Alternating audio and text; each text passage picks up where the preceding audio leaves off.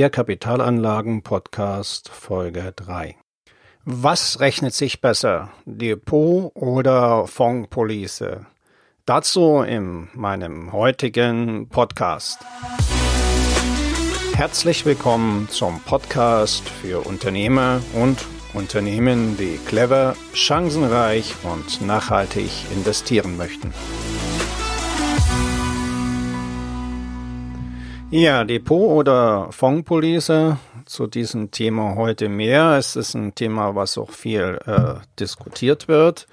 Und sowohl die eine Seite sagt, ja, um Himmels Willen, das ja nicht der Versicherungsgesellschaft geben. Und auf der anderen Seite äh, wird gesagt, ja, das ist die Lösung. Vielleicht kann ich mit einigen Fakten helfen, heute da Klarheit zu verschaffen. Das heißt, damit auch mehr Vermögen, mehr Leistung für den Einzelnen rauskommt.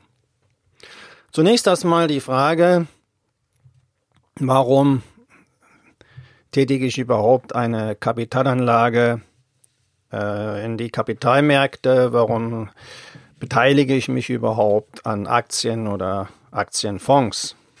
Nun, es gibt ja die alte Börsenweisheit, dass es immer darum geht, Vermögen zu verteilen, also nicht alle Eier in einen Korb zu legen. Der Fachbegriff heißt dafür Diversifikation von Vermögen. Die Überlegungen oder Zielsetzungen dahinter sind verschieden. In vielen Fällen dient es der Altersvorsorge oder es dient dazu, Erben, spätere Erben jetzt oder später mit Vermögen zu bedenken oder dass auch Firmen Kapitalanlagen durchführen, einfach weil sie die Liquidität haben oder weil sie Pensionsverpflichtungen ausfinanzieren müssen. Das sind nun mal einige Motive für Kapitalanlagen im Wertpapierbereich.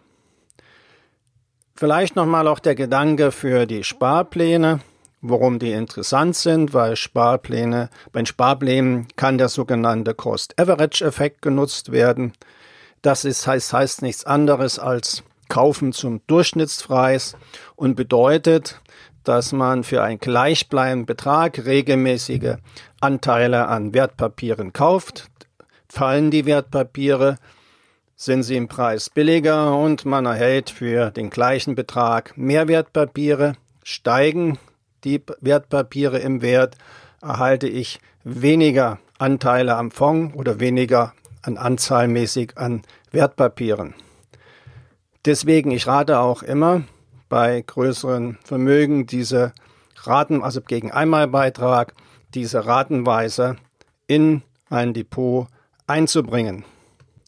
Kommen wir nun zu dem Thema zurück. Das Thema war ja, was rechnet sich nun besser? Und da spielen als erstes die Kosten eine Rolle, also Fonds oder Fondspolice. Es ist klar, dass auch für einen Versicherungsabschluss Kosten erhoben werden, ebenso natürlich für die Kapitalanlage im Investmentbereich. Dort fallen in der Regel für den Abschluss drei bis fünf Prozent Kosten an.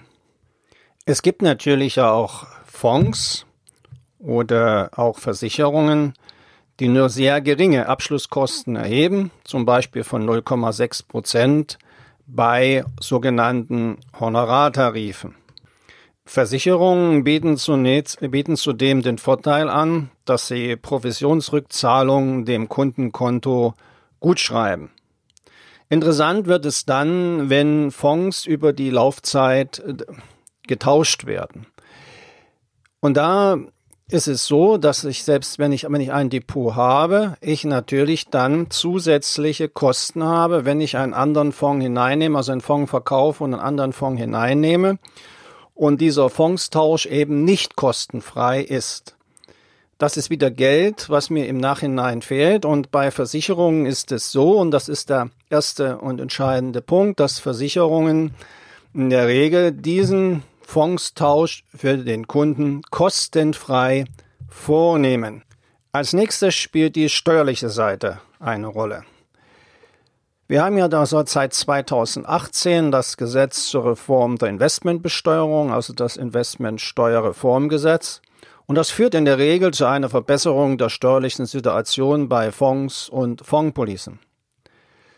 So sind seit 2018 Ausschüttungen von Fonds und Gewinne aus Anteilsverkäufen teilweise keine Abgeltungssteuer mehr fällig. Aktienfonds werden daher zu 30 Prozent, Mischfonds zu 15 Prozent und Rentenfonds zu 0 Prozent steuerlich freigestellt. Das bedeutet, dass nur auf einen Teilbetrag die Abgeltungssteuer fällig wird. Aber trotzdem muss beim Investmentfonds oder müssen beim Investmentfonds Steuern gezahlt werden auf die anfallenden Erträge. Also wenn ich einen Fonds tausche, müssen diese werden Erträge, Gewinne aus den äh, Aktienfonds zum Beispiel Verkäufen versteuert werden. Auch über die Laufzeit sind Dividendenzahlungen mit der Abgeltungssteuer steuerpflichtig. All das passiert in der Fondspolice nicht. In der Fondspolice bleiben alle Erträge innerhalb der Laufzeit des Vertrages zunächst steuerfrei. Das hat natürlich die Wirkung, dass äh, ein höherer Zinseszinseffekt eintritt, weil mehr Vermögen für die Wiederanlage zur Verfügung steht. Um es zusammenzufassen, bei vermögensverwaltenden Strategien finden im Laufe der Zeit Fondswechsel statt. Dadurch sind die Strategien in einer Fondspolice rentabler als Strategien außerhalb eines Versicherungsmantels, weil in der Ansparphase beim Anleger keine Steuern auf Gewinne anfallen. Bei der Fondspolice kommt ein zusätzlicher Vorteil hinzu.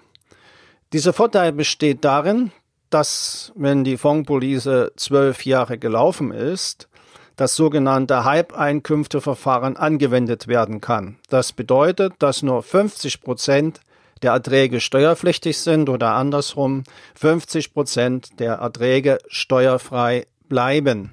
Interessant wird es auch, wenn man sich das angesparte Kapital verrenten lassen möchte. Bei der Versicherung erfolgt dann die Anlage des angesparten Kapitals steuerfrei im Sicherungsvermögen der, äh, des Versicherers und es erfolgt dann eine Auszahlung einer Rente. Wird so eine Rente gewählt, eine sichere und lebenslange Rente auf das Vermögen gewählt, werden nach 22 Einkommensteuergesetz nur auf den Ertragsanteil der privaten Rente, der privaten Rente Steuern fällig. Bei einer 60-jährigen Person beträgt dieser 62, äh, 22 Prozent und bei einer 65-jährigen sogar nur 18 Prozent. So sind dann letztendlich selbst bei Einkommensmillionären nur rund 8 Prozent Steuern fällig. Zudem eine Rente klingelt lebenslang regelmäßig auf dem Konto und das ist natürlich auch ein gutes Gefühl. Da fasse ich nochmal im Fazit zusammen. In vielen Fällen lohnt es sich zu prüfen, ob eine Fondspolice mehr bringt als die Direktanlage in Fonds. Dazu gibt es auch entsprechende Berechnungstools, in denen man sich das anschauen kann. Dies gilt auch bei Einmalanlagen. Und bei vermögenszuweiten Strategien im Rahmen von Fondspolisen findet in der Regel ja eine Vielzahl von Fondswechsel statt. Somit sind Fondspolisen mit Strategien in der Regel rentabler als Strategiekonzepte außerhalb eines Versicherungsmantels. Und da kommen auch, wenn man sich mal reinschaut in so ein Berechnungstool, schnell mal 40.000 Euro mehr raus für den Anleger. Unabhängig davon bietet die Fondspolice die Absicherung des Langlebigkeitsrisikos in Form eben einer Rente, die auch wiederum steuerliche Vorteile bringt. Trotzdem bleibt das Vermögen weiterhin verfügbar. Wenn Sie bei den wichtigen Fragen zu Kapitalanlagen mit einem unabhängigen Profi zusammenarbeiten möchten, dann kontaktieren Sie mich einfach per Mail über meine Website www.wirtschaftsberatung-smolinski.de. Den Link dazu finden Sie auch in den Shownotes. Danke.